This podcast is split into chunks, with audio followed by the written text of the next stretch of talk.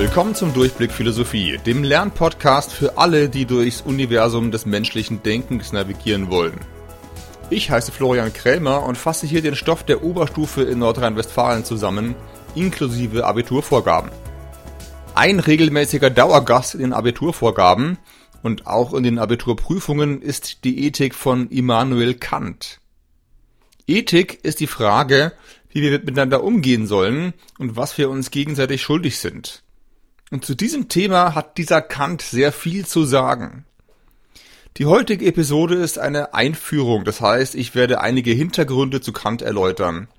Ich werde erklären, warum es so schwierig ist, Kants Texte zu lesen und warum wir sie trotzdem lesen sollten. Zuletzt gebe ich dir schon mal eine grobe Übersicht über das Thema.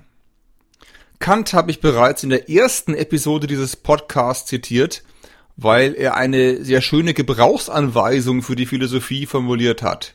Sie lautete erstens Selbstdenken, zweitens jederzeit einstimmig mit sich selbst denken, drittens sich jederzeit an die Stelle jedes anderen denken. Kant lebte im 18. Jahrhundert in der Zeit der Aufklärung. Die Aufklärung war eine Denkströmung, eine in ganz Europa verbreitete Bewegung, die versucht hat, die Welt logisch und wissenschaftlich zu erklären. Die Aufklärung war außerdem sehr optimistisch, dass der Mensch die Welt zu einem besseren Ort machen kann, wenn er nur endlich vernünftig nachdenkt.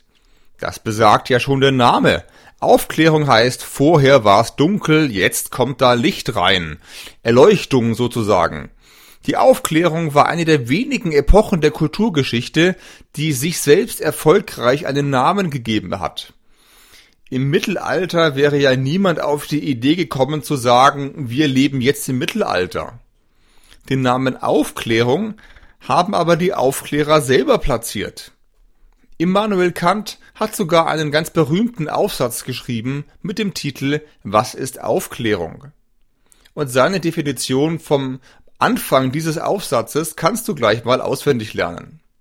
Zitat Aufklärung ist der Ausgang des Menschen aus seiner selbstverschuldeten Unmündigkeit. Unmündigkeit ist das Unvermögen, sich seines eigenen Verstandes ohne Leitung eines anderen zu bedienen. Selbstverschuldet ist diese Unmündigkeit, wenn die Ursache derselben nicht am Mangel des Verstandes, sondern der Entschließung und des Mutes liegt, sich seiner ohne Leitung eines anderen zu bedienen. Sapere aude, habe Mut, dich deines eigenen Verstandes zu bedienen, ist also der Wahlspruch der Aufklärung. Zitat Ende. Was für eine steile These. Die Menschen sind nicht zu blöd, um selber zu denken, sondern zu faul und zu träge. Lieber sollen die anderen bestimmen, was gut für mich ist die Eltern, die Schule, der Arbeitgeber, die Gesellschaft, die Kirche, die Regierung. Schön einfach ist das. Und schön blöd.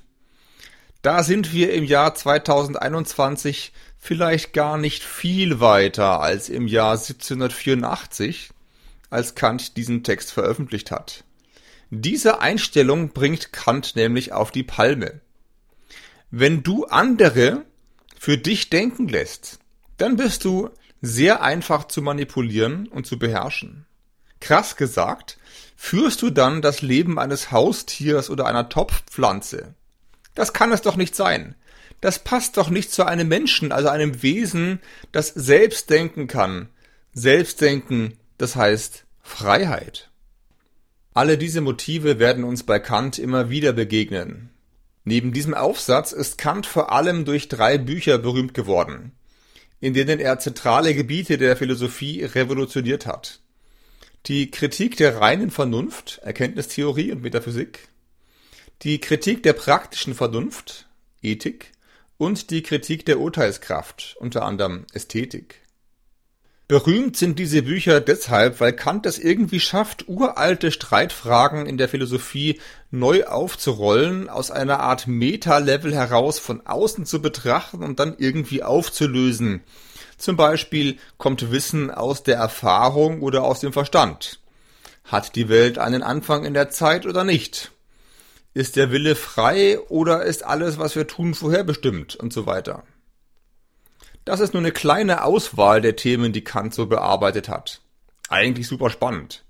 Leider ist Kant aber manchmal wahnsinnig anstrengend zu lesen. Keine Übertreibung. Kants Texte sind wahrscheinlich das schwerste, was du in der Schule jemals lesen musst. Vielleicht auch das schwerste, was du überhaupt jemals liest. Warum ist das so? Kant ist ein wahnsinnig genauer Denker und Schreiber. Ein Wort, das er sehr gerne verwendet, ist typisch deutsch und das heißt pünktlich. Pünktlich mit C geschrieben. Und es bedeutet so viel wie exakt sein oder genau sein. Kant will so exakt wie möglich formulieren. Er begründet alles, was er sagt, mit Argumenten und begründet diese Argumente mit weiteren Argumenten er definiert alle wichtigen Begriffe und verteidigt sich außerdem gegen mögliche Einwände. Und zwar gerne alles auf einmal in einem einzigen Satz, der dann durchaus auch mal eine Dreiviertelseite lang ist. Dazu kommt noch, dass man im 18. Jahrhundert noch etwas anders gesprochen und geschrieben hat als heute. Bei Kant kann man denken lernen, aber nicht wirklich schreiben lernen. Für Kant brauchst du jedenfalls etwas Ausdauer. Dann aber ist das ein gutes Training. Wenn du Kant schaffst, wirst du auch mit allen anderen Fachtexten, die noch auf dich einprasseln werden, fertig.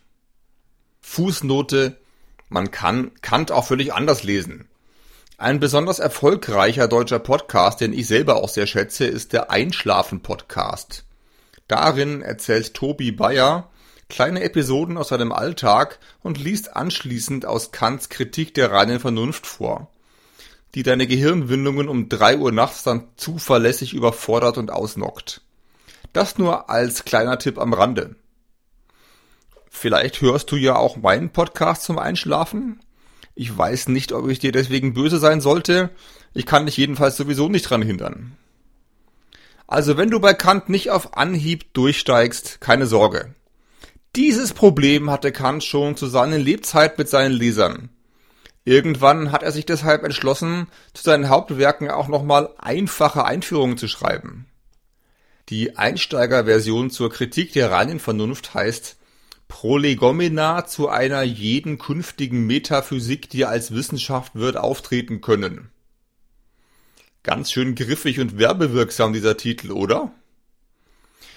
In der Einleitung dieser Schrift beschwert sich Kant darüber, dass er ständig falsch oder gar nicht verstanden wird und erklärt, dass er jetzt nochmal die leichte Version anbietet. Und dann giftet er herum, dass schließlich nicht jeder Trottel Philosophie studieren muss. Kann man so machen, ist aber nicht besonders sympathisch. Meiner Meinung nach sollte Philosophie sich bemühen, für möglichst alle zugänglich zu sein und ich hoffe, dass du diese Bemühung auch meine Podcasts anhörst. Kants kleines Buch, das der NRW-Lehrplan in seiner großen Weisheit für uns alle festgesetzt hat, heißt Grundlegung zur Metaphysik der Sitten. Gut, dieser Titel ist auch nicht gerade wahnsinnig hip. Ich werde ihn erstmal in normales Deutsch übersetzen. Sitten heißt Moral. Also Sätze, die sagen, was wir tun sollen. Siehe Episode 29. Physik ist für Kant hier eine Beschreibung der Natur. Eine Physik der Sitten wäre also eine Beschreibung, welche moralischen Vorschriften in der Welt so herumlaufen. So eine Beschreibung ist sicher interessant, aber sie sagt uns nicht, welche moralischen Vorschriften wirklich sinnvoll und verbindlich für uns sein sollten. Zuletzt Meta. Meta heißt hinter. Metaphysik der Sitten heißt, wir müssen hinter die Physik der Sitten schauen. Dann hätten wir eine Ethik. Und mit dieser Ethik müssen wir irgendwo anfangen. Sie braucht eine Grundlegung, also eine systematische Basis. Und diese Basis muss wirklich funktionieren. Sie muss den ganzen Rest der Ethik sicher tragen können. Im Vorwort zur Grundlegung zur Metaphysik der Sitten schreibt Kant, Zitat, Jedermann muss eingestehen, dass ein Gesetz, wenn es moralisch, das ist als Grund einer Verbindlichkeit gelten soll, absolute Notwendigkeit bei sich führen müsse. dass mithin der Grund der Verbindlichkeit hier nicht in der Natur des Menschen oder in den Umständen der Welt, darin er gesetzt ist, gesucht werden müsse, sondern a priori lediglich in Begriffen der reinen Vernunft und dass jede andere Vorschrift, die sich auf Prinzipien der bloßen Erfahrung gründet, zwar eine praktische Regel, niemals aber ein moralisches Gesetz sein kann. Zitat Ende. Das war jetzt ein richtig typischer Kant-Schachtelsatz und den habe ich auch schon an zwei Stellen stark gekürzt. Jetzt nochmal Stück für Stück.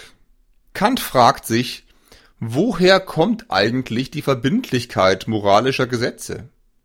Also woher weiß ich, dass ich mich wirklich dran halten muss? Das ist eine Frage nach unserem Wissen. Hintergrundinfo, Kant unterscheidet zwei Arten von Wissen a priori, also vor der Erfahrung, und a posteriori, also nach der Erfahrung. Mehr dazu vielleicht später in der Erkenntnistheorie. Alles Wissen, was nicht aus der bloßen Erfahrung kommt, muss für Kant aus der reinen Vernunft kommen. Damit ist in etwa sowas gemeint wie Logik, Mathematik und so weiter. Um zu wissen, ob heute Dienstag oder Mittwoch ist, muss ich auf den Kalender schauen. Das ist Erfahrung. Aber könnte nicht auch gleichzeitig Dienstag und Mittwoch sein? Nein. Das kann auf keinen Fall sein. Das weiß ich aber nicht aus dem Kalender, der mir ja maximal einen der zwei Tage anzeigt. Also nicht aus der Erfahrung, sondern aus reinem Nachdenken, aus der Vernunft. Vernunftwissen hat, so Kant, absolute Notwendigkeit. Absolut heißt losgelöst von lateinisch absolvere ist gleich ablösen. Dieses Wissen ist losgelöst von der Erfahrung und es ist genau deswegen zwingend wahr. Es kann nicht gleichzeitig Dienstag und Mittwoch sein. Dieser Satz gilt aus rein logischen Gründen und darum gilt er immer. Und zwar egal, ob gerade wirklich Dienstag oder Mittwoch oder Donnerstag ist. Wenn es also Wissen über Moral gibt, muss dieses Wissen entweder aus der Vernunft oder aus der Erfahrung kommen, denn laut Kant gibt es ja nur diese zwei Arten von Wissen. Die Erfahrung ist aber sehr wechselhaft. Mal ist es Dienstag, mal Mittwoch, ändert sich anscheinend ständig. Etwas, das sich ständig ändert, kann aber für Kant keine Grundlage der Moral sein. Wenn wir moralische Fragen aus der Erfahrung beantworten wollen, dann müssten wir immer sagen, bei mir war das so und so. Schön für dich, würde Kant sagen, aber das bringt uns doch gar nicht weiter. Selbst wenn das für dich in Situation A zum Zeitpunkt T1 richtig war, warum folgt daraus, dass das auch für mich in Situation B zum Zeitpunkt T2 richtig ist? Das ist für Kant alles viel zu unsicher. Natürlich sind sichere Antworten immer schwierig, aber die Fragen sind doch drängend. Dürfen wir Menschen beim Sterben helfen? Dürfen wir ungeborenes menschliches Leben töten und vorher vielleicht genetisch auswählen? Dürfen wir Tiere essen? Bei solchen Fragen würden wir doch am liebsten erstmal sagen, das kommt ganz drauf an. Aber das ist doch keine richtige Antwort, würde Kant sagen. Wenn es drauf ankommt, müssen wir ja wissen, worauf es ankommt. Es kommt drauf an heißt, die Handlung X ist gut, wenn die Bedingung Y erfüllt ist. Und vielleicht ist die Bedingung Y nur erfüllt, wenn die Bedingung Z erfüllt ist und so weiter. Das alles ist nur bedingt gut, nur relativ gut, also gut in Abhängigkeit von irgendetwas. Wenn X wirklich gut ist, dann muss am Ende dieser Kette irgendwas stehen, was alles andere gut macht und nicht mehr selber von irgendwas abhängt. Etwas, das nicht relativ gut ist. Und das Gegenteil von relativ ist eben absolut. Abgelöst, siehe vorhin. Ich fasse zusammen.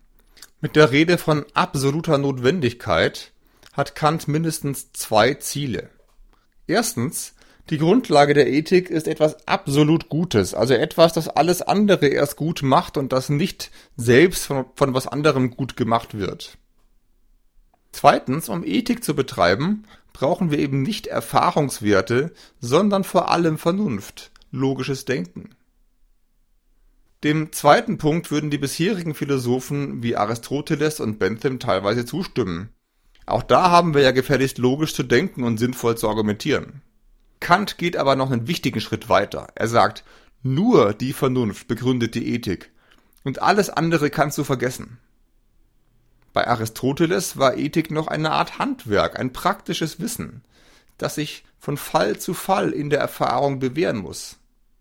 Damit kann Kant nichts anfangen. Wenn das stimmt, müssten wir doch wissen, woran sich das praktische Wissen bewähren muss, was das Kriterium ist. Siehe die Kritik an Aristoteles in Episode 34. Bentham würde sagen, dass wir Freude und Schmerz zusammenrechnen müssen. Siehe Episode 36 und Rechnen ist bekanntlich auch eine Vernunfttätigkeit. Hier hat Kant das Problem, dass Schmerzen und Glück doch irgendwie eine Gefühlssache sind. Und dieses Gefühl ist nun mal nicht allgemein genug, zu subjektiv. Es hängt am Ende vom einzelnen Menschen ab, es ist also relativ und nicht absolut. Moral muss aber irgendwie absolut funktionieren. Das ist Kants Forderung aus den genannten Gründen. Erfahrung kann für Kant keine Moral begründen. Erfahrung beschreibt ja nur, was da ist, die Umstände der Welt, wie es in seinem Zitat heißt.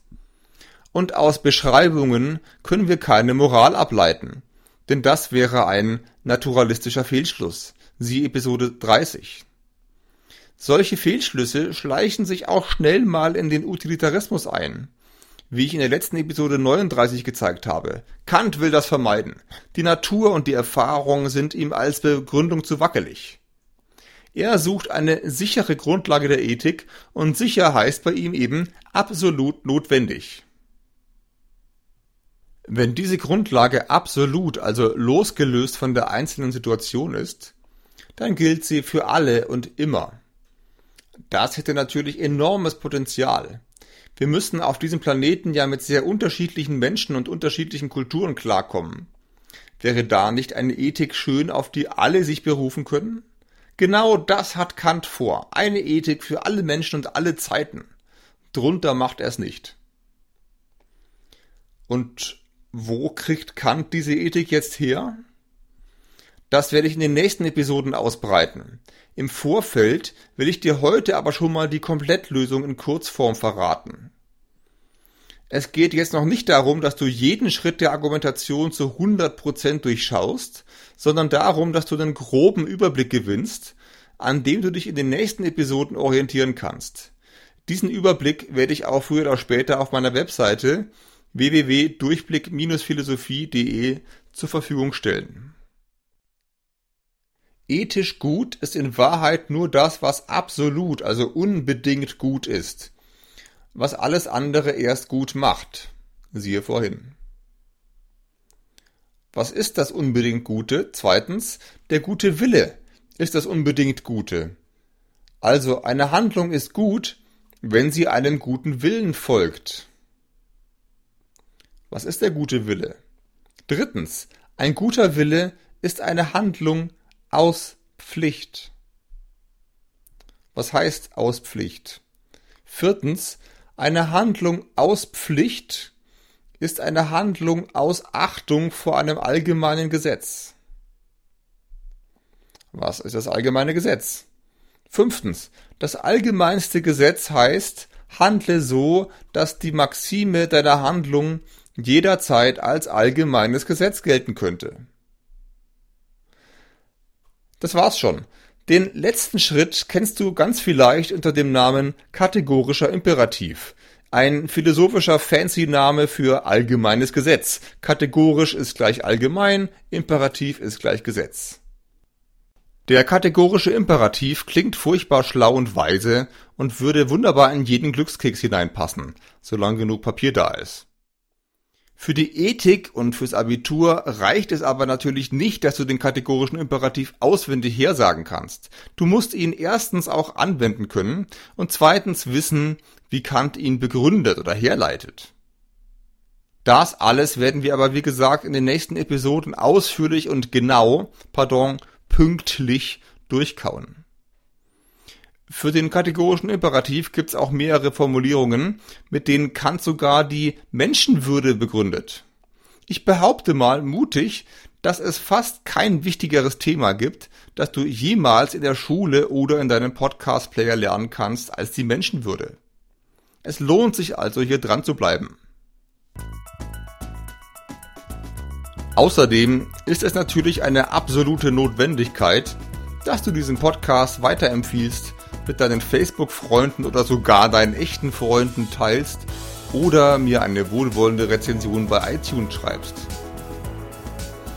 Im Internet findest du mich unter durchblick-philosophie.de, auf Facebook unter Durchblick Philosophie und auf Twitter unter Florian-Krämer. Bis bald!